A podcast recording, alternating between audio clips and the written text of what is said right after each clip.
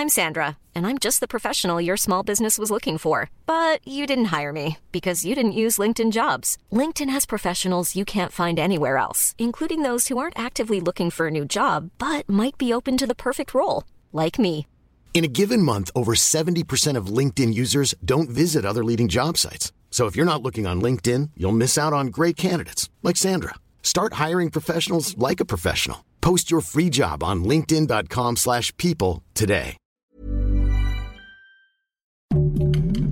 Heraldo Podcast, un lugar para tus oídos. Noticias del Heraldo de México. El presidente Andrés Manuel López Obrador agradeció el apoyo del embajador de Estados Unidos en México, Ken Salazar, en el tema de la reforma eléctrica. También recordó que se tiene una muy buena relación con el presidente estadounidense Joe Biden y que busca que cada vez mejore.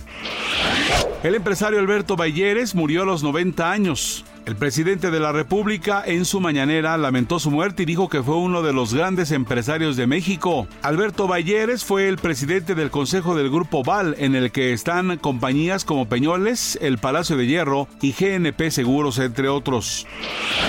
Una investigación de la Universidad de Oxford detectó una nueva variante del VIH. Esta es más virulenta y con más riesgo de transmisión. Esta variante que ha estado circulando en los Países Bajos tiene una supervivencia similar al resto de los enfermos una vez iniciado el tratamiento.